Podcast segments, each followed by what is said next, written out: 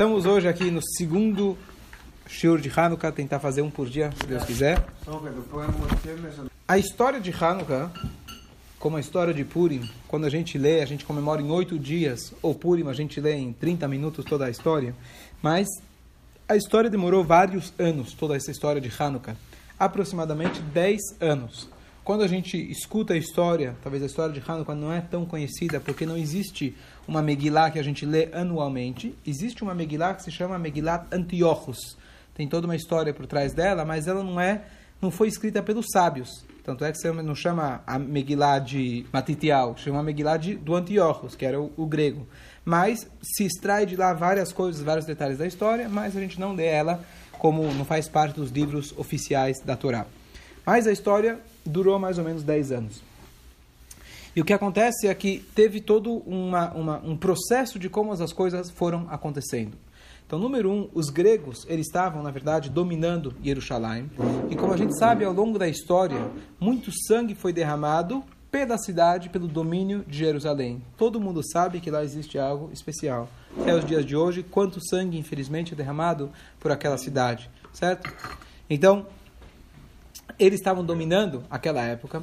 E o pior de tudo é o seguinte: eles não só dominaram a cidade na questão de impostos, as leis, é, é, as leis do país, mas eles quiseram também e entraram dentro das leis judaicas, dentro das leis do Beit HaMikdash.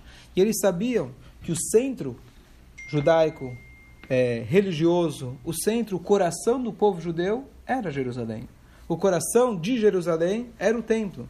Apesar de que para eles talvez você vai dizer, bom, era só sacrifícios, o que, que importa? Eles sabiam a importância que isso tem e até hoje para os dias ah, tinha e até hoje tem para a gente. Então o que, que eles fizeram? Eles falam, bom, nós somos os helenistas. Qual que é, na verdade, a ideologia dos helenistas até hoje? A gente tem remanescência disso, seja dos esportes, né, que a, a ideologia grega é, é, idealizava o corpo, o corpo, e etc, cultuar o corpo e assim por diante, que até hoje você tem a Smart Fit em todas as, em todas as esquinas, e etc. Olimpíada Aonde, também. Olimpíada, Olimpíada é claro, isso, né? Olimpíadas, perfeito. Olimpíadas, interessante que é, o, o grupo de pessoas que lutaram contra os gregos, qual era o nome deles? Hashmonaim ou Maccabim, que lutaram contra, que lutaram contra os representantes do esporte. Hoje, como chama o Jogos Macabeus. hoje como jogos Macabeus. Olha como a, como a coisa virou. Só que esse jogo a gente não foi 7 a 1, foi 8 a 0. Tá certo? 8 a 0 que a gente ganhou os oito dias de Hanukkah e eles ficaram com o zero. Esse é o dia de Hanukkah. Então, o que acontece é que esse era, na verdade, era o intuito deles, helenizar o povo. Diferente da história de Purim. Purim queriam, Deus nos livre, acabar conosco, tal como Hitler e Bar Shimon. Naquela época, eles queriam acabar não com nossos corpos, mas sim com a nossa, com o nosso espírito e com a nossa tradição, com a nossa Torá. Agora vem um detalhe importante. O que, que eles queriam acabar exatamente? Não é que eles proibiram a Torá como um todo. Eles eram pessoas extremamente intelectuais. Só que eles queriam intelectualizar a Torá. Pegar a Torá como um ensinamento, como um estudo profundo, bonito, com uma história, porém sem algo sagrado, sem aquele, é, aquele senti sentimento profundo de reverência que nós temos em relação à Torá. Então, por exemplo, eles proibiram, fazendo uma coisa que você vai dizer, bom, para que, que eles foram proibir isso? Olha o que eles proibiram. Proibiram o Kiddush HaChodesh. Kiddush HaChodesh é, na verdade, nós temos a, a, a mitzvah na época do Beit HaMikdash, de quando se via a lua nova, eles, eles tinham que chegar duas testemunhas para o tribunal, falar, olha, nós vimos a lua nova. E se tudo se verificou corretamente, então se decretava Rosh Chodesh. Hoje a gente não tem mais esse sistema, então foi estabelecido o calendário. Mas, quando o Mashiach chegar, a gente vai voltar a ter esse sistema. Poxa, tem tantas mitzvot. O que, que incomoda para ele essa história do, do, do tribunal? Né? O que, que importa que viram a lua? Por que ele vai proibir isso? Outra coisa que ele proibiu foi o Brit Milá.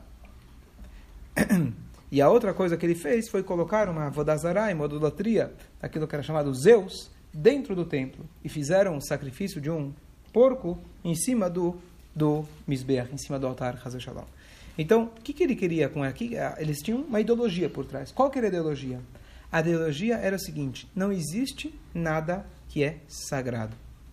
Não existe nada que é diferente. Não existe nada que é superior. existe cultura, existe tradição, existe folclore, até aí não tem problema nenhum. Mas você ter uma reverência e dizer que existe algo além, isso eles não conseguiam aceitar. Então olha que interessante. Qual que é a ideia do Rosh Chodesh? É você dizer que esse mês ele está santificado. Kiddush Achodesh. Você santificar o tempo. Para eles não existe dia mais sagrado, dia menos sagrado. O que, que muda hoje do amanhã? O que, que muda o, o ontem do hoje? É tudo igual. Não existe um dia mais sagrado ou menos sagrado. Todos os dias é simplesmente a passagem do tempo. Não muda nada. E nós acreditamos que sim. Existe o Shabbat, existe o Yom Tov, existe o Rosh Chodesh. Cada dia é diferente, cada dia tem um espírito diferente. Nós, através de fazer algo naquele dia, a gente muda a essência daquele tempo. Eles não conseguiram aceitar. Então cortaram, ligado com algo que fosse santificar o tempo. Depois, o que eles fizeram? Nós acreditamos que o nosso corpo pode se tornar sagrado. Hashem escolheu a nós quando Ele nos deu a Torá, Ele nos deu as mitzvah do Brit Milá, e com isso a gente se eleva. Não. Não existe alguém mais sagrado. Não existe uma pessoa a se elevar. Como vocês falaram, se cultua o corpo. O meu corpo, o teu corpo, é tudo igual. Não tem como. Não tem como. Não tem diferença, essencialmente não tem diferença. Então, ele proibiu o Brit Milá. E por último, nós falamos que existem lugares mais sagrados. Por que a gente vai até a sinagoga? Não pode rezar em casa? Pode, mas na sinagoga um lugar mais sagrado. Por que você vai no Beit HaMikdash? Por que dentro do Beit HaMikdash você fazia um sacrifício em cima do altar? Ah, porque existe Kedushá. Não, vamos quebrar essa Kedushá. Vocês podem manter a tradição, vocês podem manter o folclore, tudo que vocês quiserem, podem manter a Torá, mas sem Kedushá, sem santidade. E aqui a gente entende a história, porque tá, por que eles foram lá, o que, que eles fizeram com todos os azeites? Queimaram, usaram. Queimaram, usaram, não Deixaram, como que é, descacherizaram. Descacherizaram, perfeito. Impurificaram. O que, que, eles poderiam fazer? Olha, vocês não gostam do Beit? Chega lá, como você falou, destrói, quebra, usa, queima. O que, que eles fizeram? Foram lá e descacherizaram. Qual que era o kasher? Hoje você recebe aquelas comidas kasher, né? Do restaurante, o que, que vem? Vem com aquela fita impossível de abrir, né? Você precisa trazer um canivete, um machado para conseguir abrir aquelas fitas lá que eles fecham. Por que isso? Porque é a maneira deles garantirem, tem a regra do kasher, que para você ter certeza que ele veio fechado e não foi violado, então você tem esse lacre, ou lacre duplo se for carne, etc. Então o que acontece?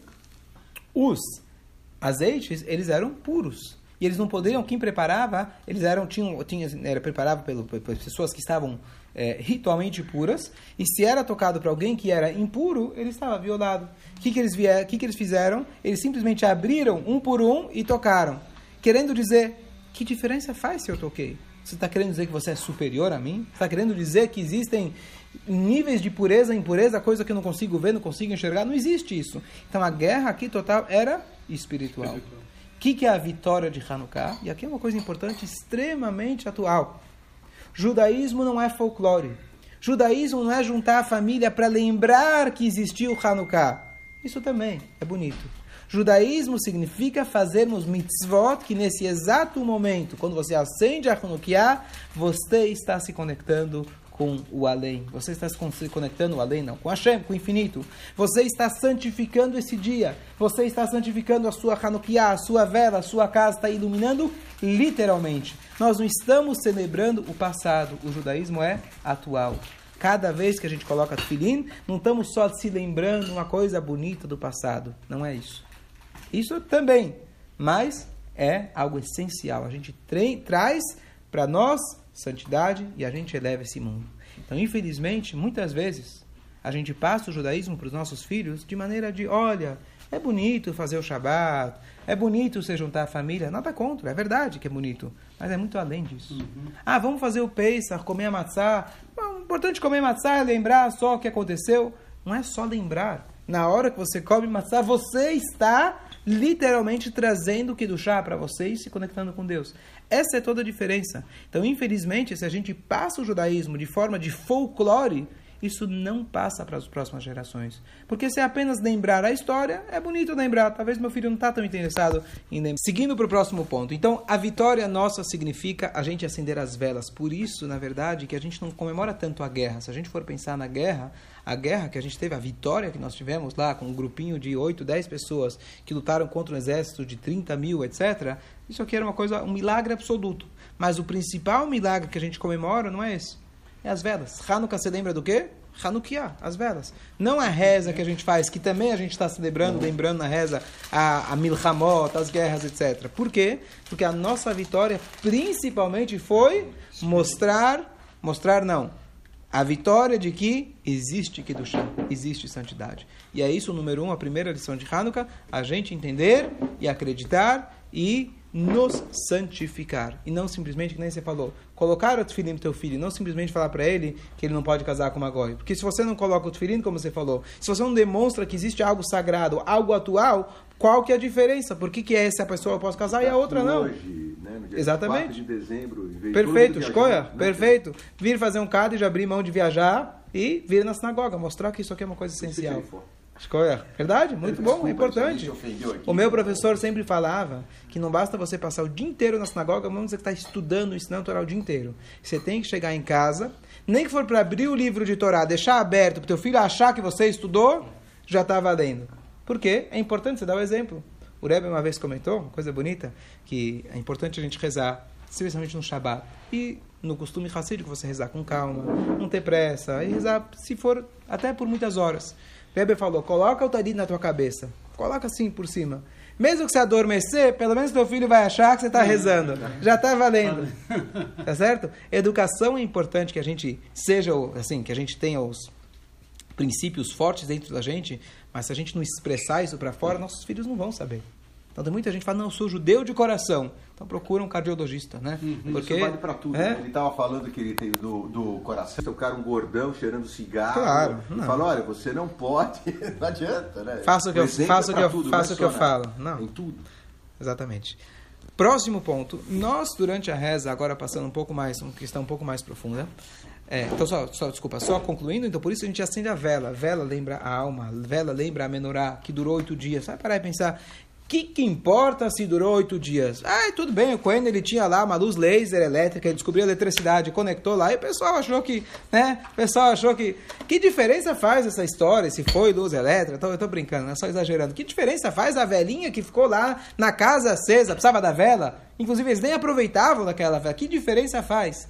É justamente esse milagre de Hanukkah. Nós celebramos a santidade, que é representada através das velas. Ponto número um. Ponto número dois. A história, como eu falei, demorou, longo- demorou uns 10 anos. Então, inicialmente, a primeira revolução que teve dos judeus, na verdade, foi uma guerrilha pequena, uma guerrilha é, é, é, dentro da própria cidade chamada de Modi'in.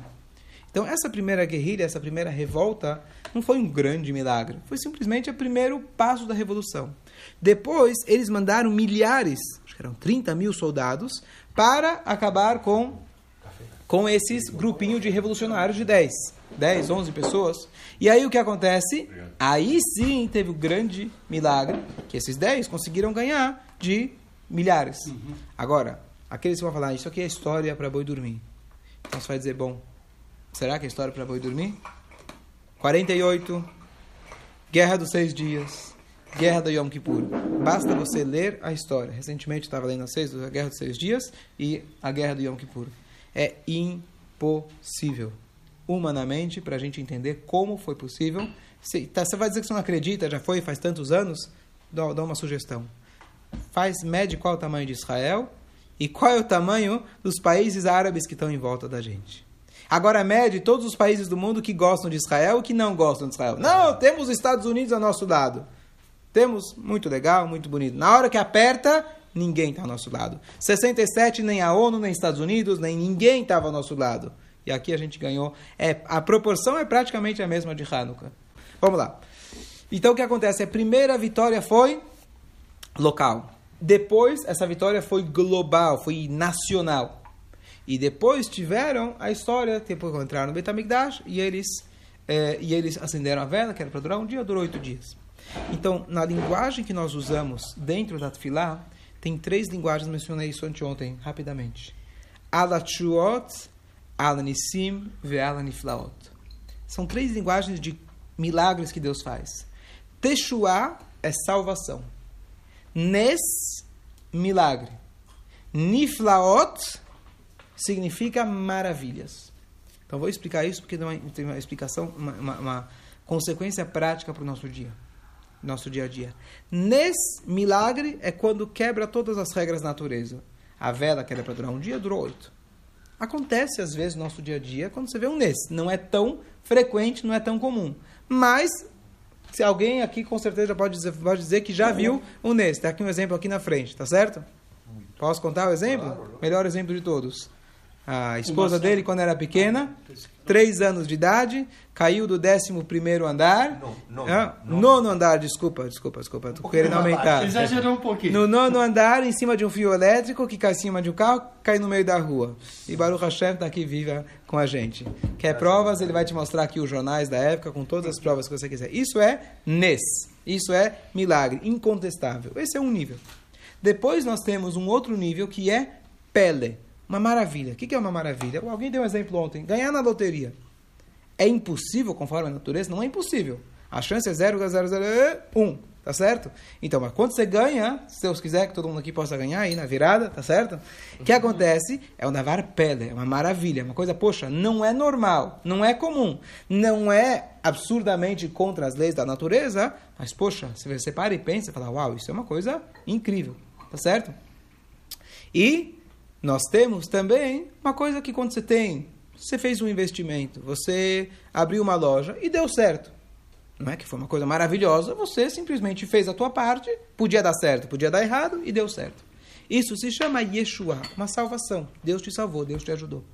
Então na vida a gente tem três formas que Deus intervém na natureza. Uma é aquela que é incontestável, ele quebra as leis da natureza, que isso se refere à luz da é, a luz da a luz da Hanukkah, perfeita a luz da Menorá.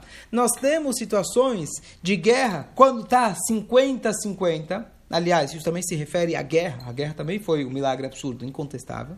Depois você tem situações onde está 50%. Pode ser que dá certo, pode ser que dá errado.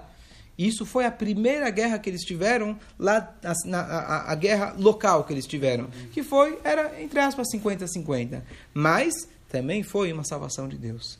E o milagre de Hanukkah, na verdade, não é apenas a gente reconhecer Deus. Quando alguém fala, olha, por que Deus não faz milagres hoje em dia? Se Deus abrisse o mar hoje, eu acreditava em tudo que Deus fala. Mentira. Mentira. O povo atravessou o mar logo fez o pecado do bezerro de ouro. O, o, o, o, o milagre, ele ajuda, mas ele não resolve. Por quê? Porque você precisa fazer a sua parte. Por isso nós temos esses três tipos de milagres. Por quê?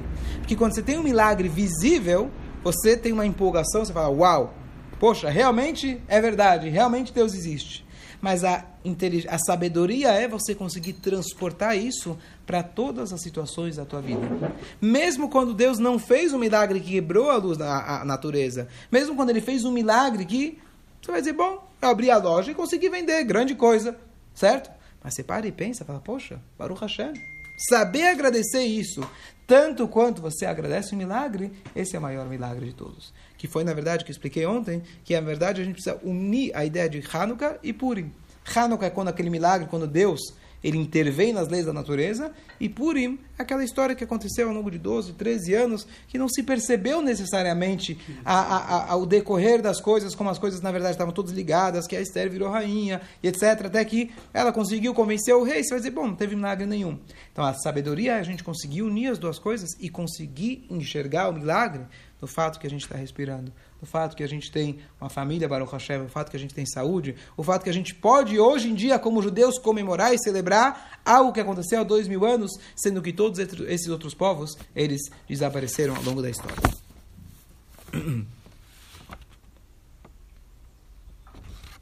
E só para concluir, a Gemara, quando ela começa a história de Hanukkah, uma vez que não é uma história bíblica, a história, a Gemara começa com a seguinte palavra: Mai Hanukkah. Mai, em aramaico, significa o que é. O que é Hanukkah? Ela começa a contar a história.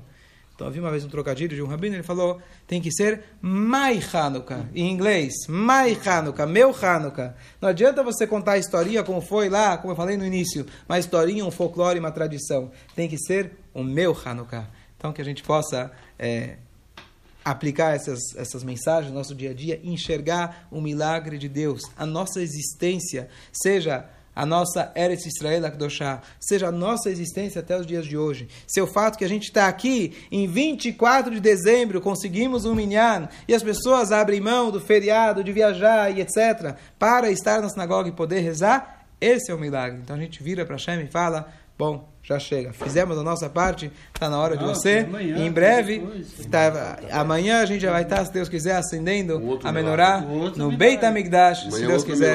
Milagre, amém. amém. Que essas palavras possam ser para elevação da alma de Efraim Ben David e possa estar, se Deus quiser, num bom lugar. Em breve está aqui com a gente novamente, se Deus quiser. Amém.